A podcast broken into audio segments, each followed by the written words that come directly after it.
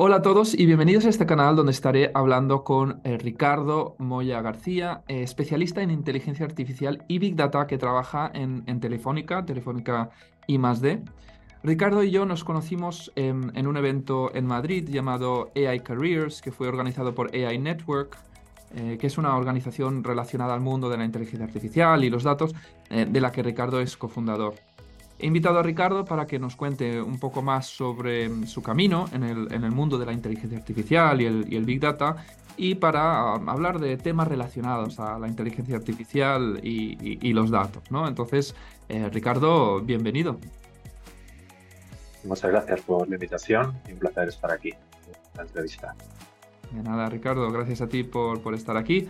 Y bueno, vamos a empezar eh, con una pregunta que suelo hacer a algunos invitados, que es, eh, en un minuto, pues, ¿quién es Ricardo? ¿Qué estudiaste? ¿Cuál ha sido tu progresión, profesional? Eh, ¿Cómo llegaste hasta donde estás hoy? Bueno, pues yo estudié Ingeniería Informática en la Universidad Politécnica de Madrid y al terminar el año 2011 pues empecé a trabajar en el área de innovación de Ericsson de Matching to Matching, lo que se conoce como el Internet of Things. Eh, luego pues paso a trabajar en la universidad con una beca de investigación que además me permite compaginarlo con mis estudios de máster y posteriormente mis estudios de doctorado. Y bueno, pues paso a formar parte de un grupo de investigación donde tengo pues mi primer contacto con la inteligencia artificial, en particular con los sistemas de recomendación. Y bueno, pues ahí tuve la gran oportunidad y el gran honor de trabajar con, con investigadores de referencia mundial en sistemas de recomendación basados en filtrado colaborativo, como Jesús Bobadilla, Fernando Ortega y Antonio Hernando, que posteriormente pues, sería mi, director de, tesis doctoral. Tras dejar la universidad y tras un par de experiencias profesionales más, pues empiezo en el año 2015 a trabajar en, en Devo, eh, que en su momento era una startup, ahora ya pues es un, es un unicornio de la ciberseguridad y bueno, pues ahí paso mis mejores años eh, profesionales, donde pues eh, crecí muchísimo profesionalmente, donde viví una intensidad laboral eh, tremenda, aprendí muchísimo, trabajé con, con, gente pues magnífica y con mentes muy, muy brillantes. Y bueno, pues ahí termino mi, mi trayectoria en en Devo como director de proyectos, pues llevando proyectos de Big Data en tiempo real en el sector de las telecomunicaciones y, media. Y prácticamente en el año 2018 pues cambio de rol, ya paso de tener un perfil más de gestión a un perfil más, más técnico como el que tengo ahora y bueno pues paso a trabajar en mi actual puesto de trabajo que es en Telefónica y más D como especialista tecnológico en, inteligencia artificial y Big Data. Qué interesante, vaya trayectoria. Bueno, para la gente que nos está escuchando, que a lo mejor, bueno, conoce el mundo de los datos, eh, pero a lo mejor eh, este mundo de la IA, pues a lo mejor eh, ahora está en hype, se habla mucho de la inteligencia artificial, pero a lo mejor no sabemos realmente qué hace alguien que trabaja en la inteligencia artificial. ¿Nos puedes dar un poquito más de detalle? ¿En qué consiste tu trabajo? ¿Qué haces en tu día a día?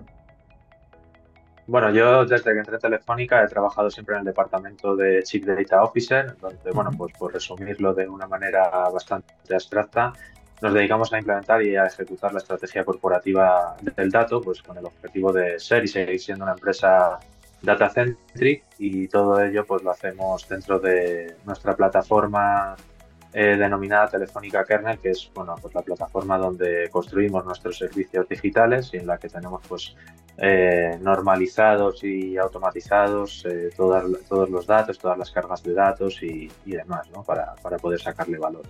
En base a esa plataforma, pues yo en particular me dedico a desarrollar productos con, con inteligencia artificial. Yo trabajo en, en un área denominada iProducts y bueno, pues nos dedicamos eso, a hacer productos con, con inteligencia artificial que aporten valor al negocio y bueno, pues que, eh, que, puedan hacer eh, crecer de, alguna manera el, el negocio de la, de la, compañía. Nos dedicamos pues a hacer aplicaciones, por ejemplo, que personalicen la oferta de los, de los clientes, de sistemas de recomendación, optimización de, de redes móviles y demás. Y bueno, pues más recientemente o últimamente pues estoy trabajando en temas de explicabilidad de modelos de inteligencia artificial eh, para obtener un, o para dar, para obtener un nivel de comprensión adecuado del porqué eh, de las decisiones tomadas por estos productos de inteligencia artificial y bueno, pues incluso eh, con estas explicaciones llegamos a dar eh, una explicación en lenguaje natural del, porqué de las decisiones mm. que, emiten esos o que realizan esos productos con inteligencia artificial. Mm. Sí, has hablado de lenguaje natural y bueno, es algo que está en auge y nos está afectando a todos en el sentido de que casi toda persona que conozco hoy en día y hablo sobre ChatGPT, pues lo está utilizando, ¿no? Em, no sé, ¿tú, ¿tú, utilizas ChatGPT ahora en, el trabajo? Ah, bueno, a ver, es eh, una tecnología, vamos a decir, relativamente, relativamente nueva y bueno, pues estamos empezando a, a, investigar o a ver qué aplicaciones eh, podemos hacer con ella, pero bueno, siempre como una herramienta eh, complementaria, no como mm. una herramienta que es nuestro, nuestro eje, siempre como, como algo que nos puede complementar a los desarrollos que realizamos. Sí, sí, sí. Bueno, eh, yo realmente lo estoy utilizando ahora para. me ayuda con la creación de contenido. conozco a personas que para diferentes roles lo están utilizando. Entonces, bueno, ya que estamos hablando de ChatGPT eh, y tú estás metido eh, de lleno en, las, eh, en, inteligencia artificial, a lo mejor podemos hablar de algunas tendencias, ¿no? Em, hemos hablado de ChatGPT de lenguajes de, de, procesamiento de lenguaje natural, hay, algunos más, conocerás tú más que yo los, diferentes, también hay la IA generativa, ¿no? Que estamos hablando de lo que vemos de creación de imágenes con, con Dalí, Stable Diffusion, em, creo que también ahora hasta generación de vídeo. Eh, no sé, tú estarás mucho más eh, al tanto de las tendencias y, ¿por qué no nos cuentas algunas tendencias eh, que ves tú? Que, ¿Cómo ves evolucionando todas estas aplicaciones de, inteligencia artificial? Bueno, relativo al procesamiento de lenguaje natural, ahora bueno, se está viviendo un poco una, una eclosión de, mm. estas, de estas tecnologías y bueno, en particular hay tres, tres actores muy importantes que, están moviendo esto. ¿no? Una de ellas es eh, pues OpenAI eh, junto con Microsoft, que están, eh, como todos sabemos, han desarrollado GPT-3, ahora GPT-4, el chat GPT, que es pues una herramienta ¿no? que, pues, en fin, nos, nos permite aumentar nuestra, nuestra productividad, ¿no? en, el, en el sentido pues eso, de generar, de generar contenido, de corregir contenido, de hacer otro tipo de, hasta código, que te optimiza código, te genera código. Eh, se puede utilizar para un montón de cosas en relación al, lenguaje. Se puede utilizar para, muchas cosas. Y luego, por otro lado, tenemos a, la, digamos, a la competencia ¿no? de, mm. este, de este Microsoft y OpenAI, como es Google, que bueno, pues también está eh, apostando por, sus desarrollos, en particular eh, con su herramienta que se llama PAL, que, bueno, es eh, pues digamos el, el, compañero o el hermano de, de, ChatGPT, que es bueno pues un, modelo pues considerablemente más complejo que, GPT-3 o GPT-4. Y, bueno, pues ahí hay una, fuerte competencia ¿no? para, para ver quién, quién lidera ese, ese mercado, ¿no? Y bueno, sobre todo pues con, con lo que está saliendo ahora de, de que, de que Bing va a incorporar, eh, eh, va a incorporar GPT en su, en su buscador y bueno, pues mm. Google que, es un buscador muy, muy utilizado, el más utilizado, eh, pues tiene que, que, lidiar contra, contra esa gran competencia. Y luego tenemos un tercer actor que es el, el, open source, ¿no? También ha habido movimientos open source, como el caso de Bloom, que es el, bueno, la herramienta de, digamos, el, el GPT eh, o el PAN eh, open source y bueno, pues yo creo que no, lo conocía. dos empresas que Bloom, bueno, es una herramienta open source, como digo, similar a, a, estas dos y, bueno, yo creo que estos, de que dos empresas que, que, quieren copar ese mercado junto con el open source, pues está, está viendo un movimiento muy, muy interesante en el tema de procesamiento de lenguaje natural. Y luego, como comentabas, pues ChatGPT también vale para pues, también se está utilizando para temas eh, programáticos, pero bueno, hay herramientas más especializadas como Copilot de, de OpenAI también o AlphaCode de, de DeepMind, pues que también eh, ayudan a, ese, a ese desarrollo. ¿no? Es importante decir que estas herramientas eh, ayudan y, pueden hacer aumentar la, productividad, ¿no? pero en ningún caso son herramientas que puedan sustituir el trabajo de, un ingeniero o de, Las máquinas no nos van a quitar el trabajo entonces. No, tengo claro de que no, porque al final, eh, bueno, los ejemplos que, he podido ver, o incluso que he podido, que he podido hacer, al final tienes que especificar eh, bastante bien eh, qué, es, qué es lo que quieres hacer o qué código quieres desarrollar. Hmm. Entonces, bueno, quizás ese detalle programático pues no sea una habilidad o, quizás no sea una habilidad que se desarrolle tanto, pero desde luego a nivel eh, conceptual y a nivel teórico tienes que saber exactamente qué, tiene que hacer tu código y luego también eh, las experiencias que he tenido es que le tienes que, tienes que definir eh, muy bien función a función qué es lo que quieres hacer, ¿no? No es en plan de, oye, eh, construyeme un programa que me haga un clon de, de Facebook o de Twitter o, eh, no, eso no te lo va a hacer. Tiene que ser funciones muy, muy específicas de darme de entrada A y B y cómo salida quiero C. Mm. Y sí, te puede... pues, pues cómo quieres tratar A y B para que te dé C. Te va a ayudar un poco a, a, lo mejor empezar, a ahorrarte tiempo en, algunas, en algunos procesos específicos, pero al final vas a tener, no te va a reemplazar, vas a tener que tener conocimiento para estar haciendo lo que, lo que quieres hacer. Y, y en relación a este tema de, de, las máquinas, de, de, IA y quitándonos el trabajo.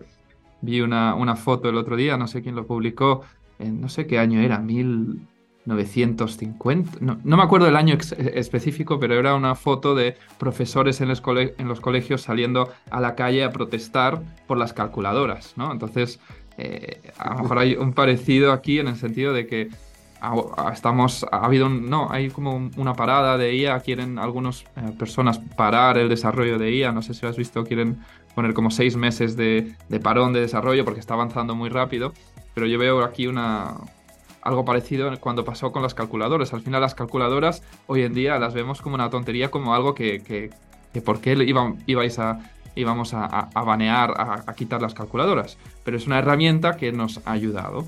Y yo veo la IA igual. No es algo que nos vaya a quitar el trabajo, nos va a ayudar a ser más productivos, nos va a ayudar en las tareas que a lo mejor repetitivas o aburridas o algo que nos tardaba más tiempo para enfocar nuestro eh, esfuerzo en, cosas que podemos hacer mejor, como la creatividad, eh, eh, las relaciones humanas, todo esto.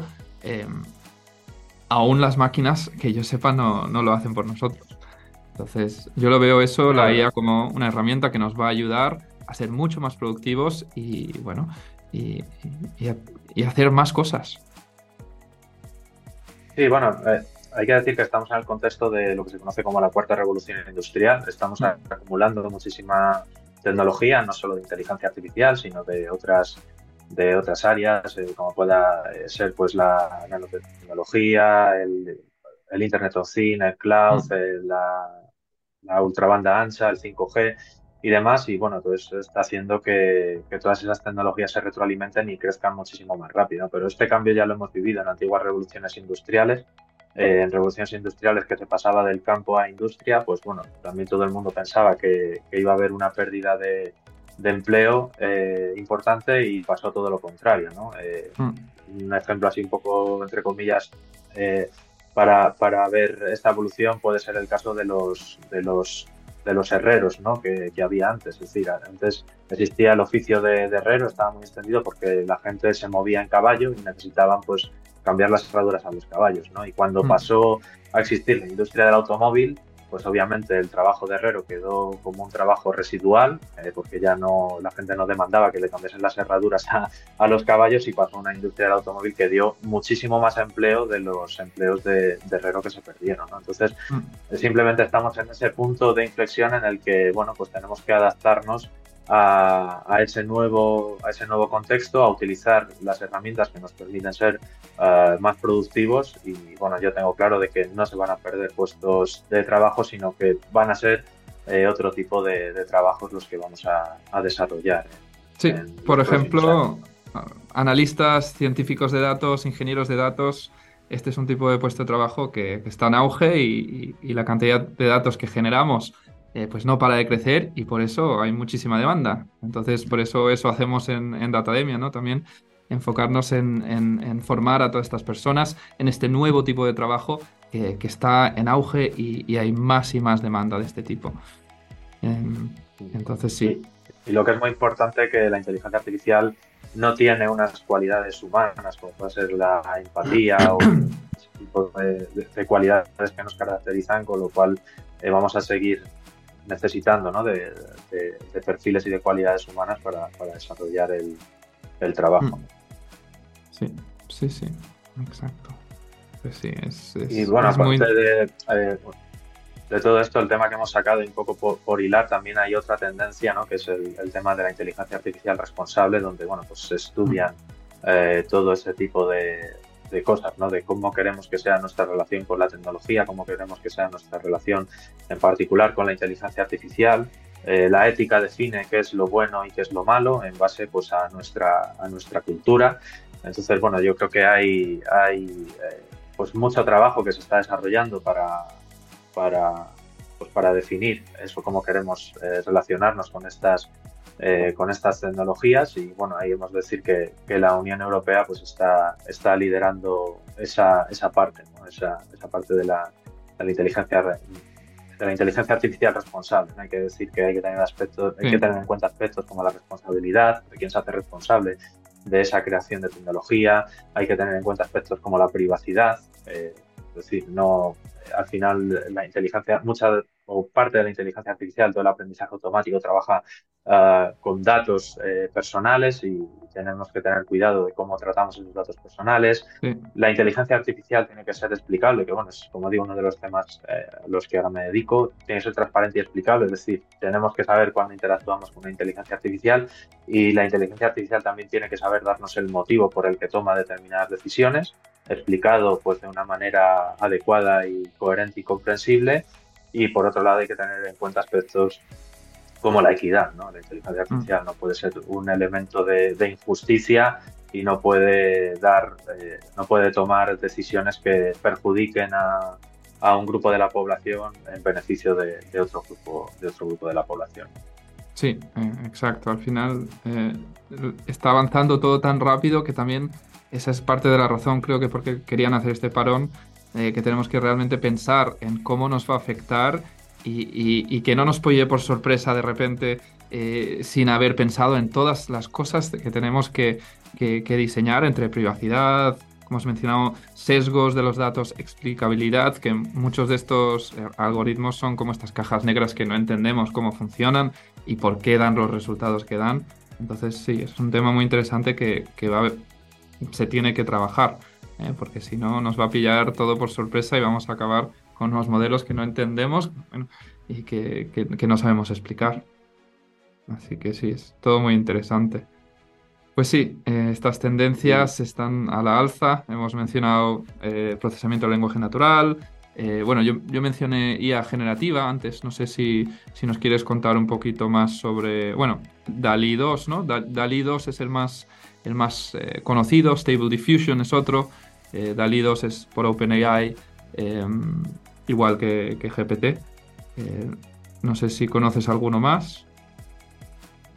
Bueno, yo estas este, esta inteligencia artificial o estas tecnologías, la verdad, escuché a una persona que, decir por LinkedIn que es una tecnología que tiene éxito porque la gente lo utiliza para hacer totados, ¿no? Entonces creo que es la, mejor definición de por qué está teniendo éxito. En realidad, bueno, pues eh, la inteligencia artificial eh, generativa, por el uso que se está dando ahora mismo, pues vale eso para, pues para hacer, para crear eh, imágenes, muchas sin, sin, un sentido lógico, ¿no? Simplemente pues las creamos pues de una manera, de una manera ociosa. La verdad que salen cosas, cosas muy chulas, pero bueno, también están eh, saliendo cosas que nos pueden preocupar, ¿no? Como el, eh, hace no mucho salía una imagen de inteligencia artificial de cómo Donald Trump aparecía detenido por unos por unos policías, ¿no? Una imagen que era totalmente falsa, con lo cual, bueno, pues también es una herramienta que, que tenemos que tener, que tener cuidado del de, uso y de las aplicaciones que, que, le damos, ¿no? Efectivamente, DALI, DALI o DALI 2, pues es la, la IA generativa desarrollada por OpenAI, que, bueno, pues le pasas un texto y te genera eh, una imagen de, que bueno, muestra lo que se ha descrito en el texto, también le puedes pasar una imagen, decir que te haga una transformación y te, y te hace esa, esa transformación. Y, bueno, eso pues básicamente se basa en, haber, en, haber eh, entrenado ese modelo con, un conjunto de, imágenes enormes ya, ya creadas, ¿no? Con lo cual, eh, bueno, es eh, una IA generativa, pero no es una, una IA creativa, ¿no? En el sentido de mm. que no te va a crear absolutamente nada que, que alguien, que alguien no, no, haya visto, ¿no? La creatividad, como digo, es una cualidad eh, exclusivamente humano, por el momento consideramos que es una cualidad exclusivamente humana, por tanto, pues eh, sí que este tipo de herramientas te pueden ayudar para, pues, para generar un determinado contenido, pero desde luego no va a ser un, contenido creativo y, novedoso más allá de lo que de lo, de lo que nos gusta o no nos, lo que nos puede gustar o no nos puede gustar las imágenes que genera, ¿no? Y como comentaba anteriormente, también tenemos a DALI, que está pues eh, movido por una, una, empresa ya privada como es Open, OpenAI, y tenemos la versión open source, que es Stable Diffusion, ¿no? que, que, bueno, pues es, una, es un modelo que todo el mundo podemos utilizar, podemos, podemos entrenar también y ajustarlo a lo que nosotros, a lo que nosotros queramos.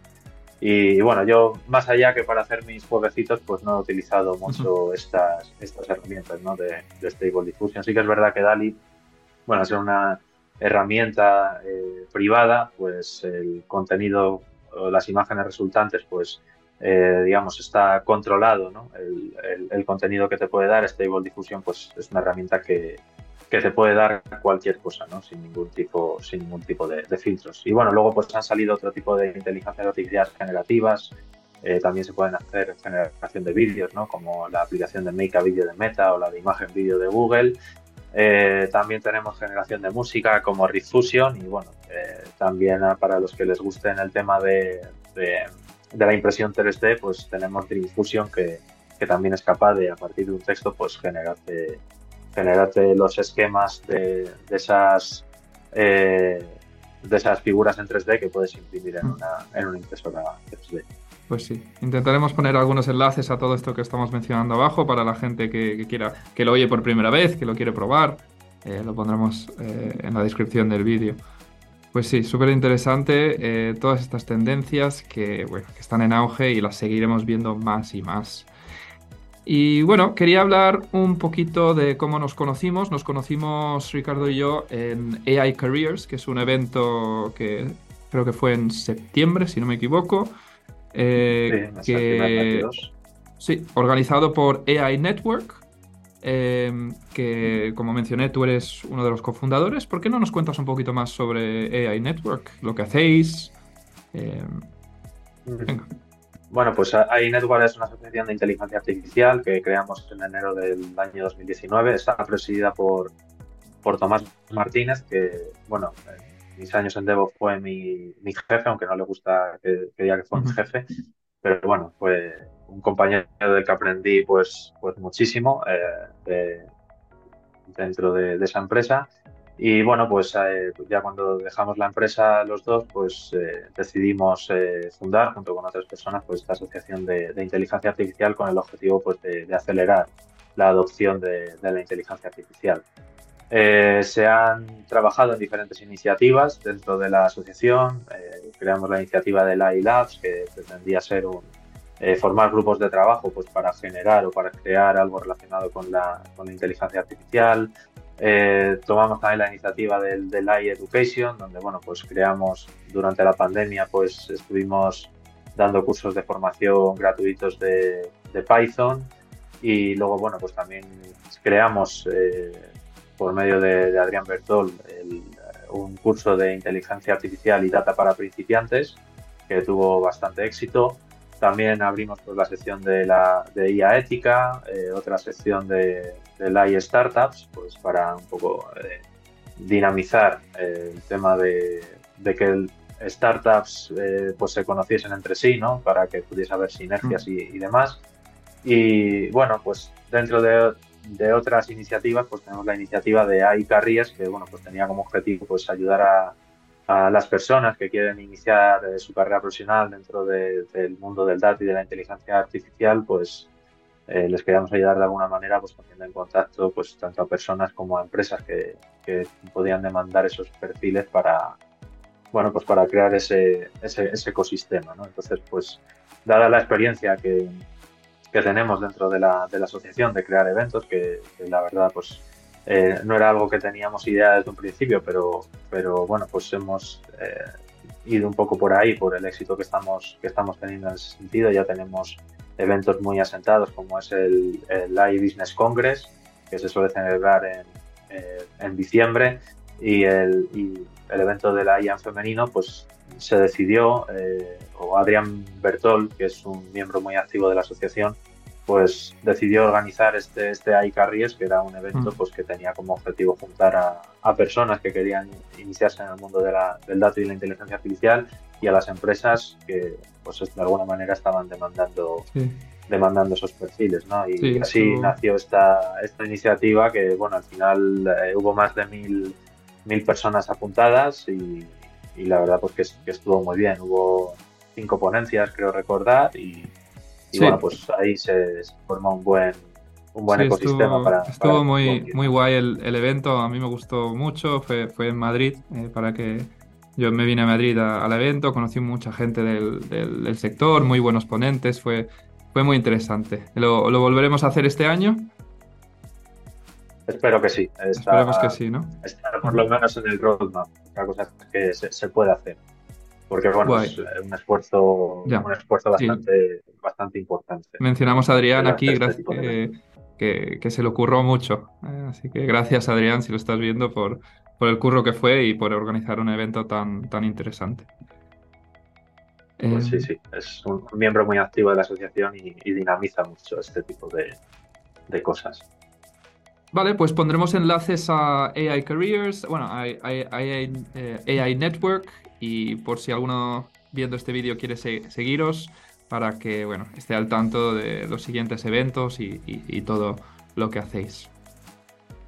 Y bueno, para terminar, em, pues quería preguntarte sobre cómo empezar en este campo, porque además de, trabajar en este campo, también creo que, que das clases, y bueno, quería saber tu opinión para personas que nos están viendo, a lo mejor estudian en academia análisis de datos, ciencia de datos o ingeniería de datos y quieren meterse más en la dirección de la inteligencia artificial o a lo mejor alguien que está empezando desde cero. ¿Qué es lo más importante que tiene que aprender alguien para empezar el camino en el mundo de la inteligencia artificial? Bueno, el, mundo de la inteligencia artificial ya es, ya es muy extenso, ¿no? Ya no solo mm. trabaja en ella perfiles 100% eh, técnicos, como pues, pasaba hace, hace no mucho tiempo, sino que bueno, pues cada vez se están demandando más eh, perfiles de ciencias sociales, pues como puedan ser antropólogos digitales, eh, abogados, lingüistas, ¿no? O sea, imaginas mm. el, número de o la cantidad de lingüistas que han tenido que trabajar para desarrollar herramientas como, como ChatGPT eh, o, DALI también. Entonces, bueno, pues eh, cada vez hay, hay perfiles más, más heterogéneos dentro del mundo de la inteligencia artificial. Y una cosa muy importante también es que cada vez se están demandando más perfiles híbridos, ¿no? No solamente tienen que saber de un único tema, sino que también, bueno, tienen que saber, pues, eh, relacionarse o comunicarse con, con, otro, con otro tipo de perfiles. ¿no? A mí ya me está pasando, me pasa muchísimo, ¿no? que no solamente me muevo en el perfil técnico, sino que también pues me tengo que, que saber relacionar con, con, otro tipo de perfiles, con gente de negocio, con juristas incluso. Eh, así que es, es, muy importante tener ese perfil híbrido y, y, bueno, pues que mucha gente que tiene unos determinados conocimientos pues pueden ser muy aprovechables dentro del, mundo de la inteligencia artificial. Si me preguntas desde un perfil más, más técnico, gente que quiere empezar, digamos, en el core de, la inteligencia artificial, pues eh, te diría por empezar a adquirir eh, conocimientos básicos de, estadística y, de programación, ¿no? Eh, digo, conocimientos básicos que, bueno, pues de matemáticas, estadística, pues libros o contenido que hayamos podido estudiar en, en, el instituto o en primeros cursos de, carrera, pues eh, podría ser bastante interesante y temas de programación, pues empezar con, con R o con Python, con algún lenguaje de programación eh, sencillo que puedas pues, hacer tus, tus, primeros, tus primeros programas. Eh, y bueno, pues una vez que ya tengas esos conocimientos asentados, pues ya puedes empezar a, hacer temas de analítica de datos, pues puedes aprender SQL, por ejemplo, o puedes empezar a utilizar otro tipo de herramientas en Python eh, que te permitan hacer, eh, o en R, que te permitan hacer esa analítica de datos. Puedes empezar a crear tus primeros modelos de, Machine Learning con herramientas como Scikit que te, lo, que te lo facilitan mucho. Puedes empezar eh, también, una vez que ya pues, más o menos domines todo lo que he ido contando, a trabajar con temas de redes neuronales, en los que existen librerías como TensorFlow, como Python, que, que pues, de una manera fácil te, permiten crear ese tipo de, modelos de redes neuronales.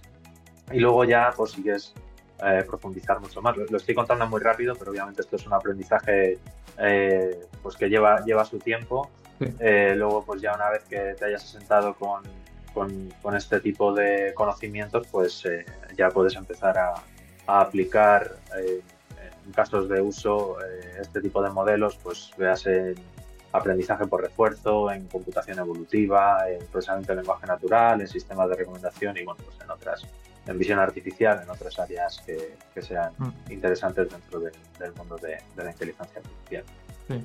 Sí, sí, estoy, estoy de acuerdo y además el campo de la inteligencia artificial, además del campo de la ciencia de datos, del análisis de datos, es un campo multidisciplinario. Al final, em, yo le digo esto a muchos alumnos que vienen de otros campos y todo lo que sabes, eh, todo lo que has aprendido relacionado a otro campo, suma. Al final estás aprendiendo eh, técnicas nuevas, formas de trabajar, estás aprendiendo cosas que alguien que empieza desde cero, que no tiene la experiencia que tienes tú, eh, pues le va a costar más. Todo lo que tienes va a sumar y tu experiencia es muy valiosa. Hay muchos equipos grandes de, yo lo digo desde la perspectiva del análisis de datos y la ciencia de datos, son equipos multidisciplinarios. Entonces, un equipo así eh, que tiene eh, diferentes perfiles de diferentes que han estudiado diferentes cosas, que han trabajado en diferentes sectores, diferentes campos, va a ser un mucho mejor equipo que alguien que son eh, solo informáticos que se dedican a la ciencia de datos, que a lo mejor sus perspectivas son más centradas entonces, cualquier persona que, esté en otro campo, que, no esté contento, que, está viendo eh, la posibilidad de, meterse en el mundo de los datos, de la inteligencia artificial, pues, pues que se puede y que hay muchos ejemplos de gente que lo hace y además eh, son personas valiosas. Si aprenden todo lo relacionado, eh, lo que has mencionado, esto lo enseñamos en nuestros bootcamps en Datademia, todo lo que has mencionado, pues lo pueden hacer y lo pueden aprender y pueden dar ese salto. Pues sí. Yo creo que Ricardo, este es un, buen momento para terminar. Eh, muchas gracias por contarnos tu historia, por, hablar de todas estas, tendencias y bueno, también por introducirnos a AI Network, que, pondremos eh, enlaces en la descripción del vídeo. Y bueno, pondré un enlace también a, tu perfil de LinkedIn por si alguien te quiere escribir, te quiere hacer alguna pregunta o, simplemente alguna duda relacionada al mundo de la inteligencia artificial. Y nada, muchas gracias por, por aceptar a tener esta conversación conmigo, por darnos tu tiempo tan valioso, que sé que estás a tope con miles de cosas. Eh, así que nada, muchas gracias Ricardo. Bueno, gracias a ti y un placer haber compartido estos minutos. Sí, ha sido muy interesante. Y nada, a los que nos estáis viendo, pues nos vemos en el siguiente vídeo.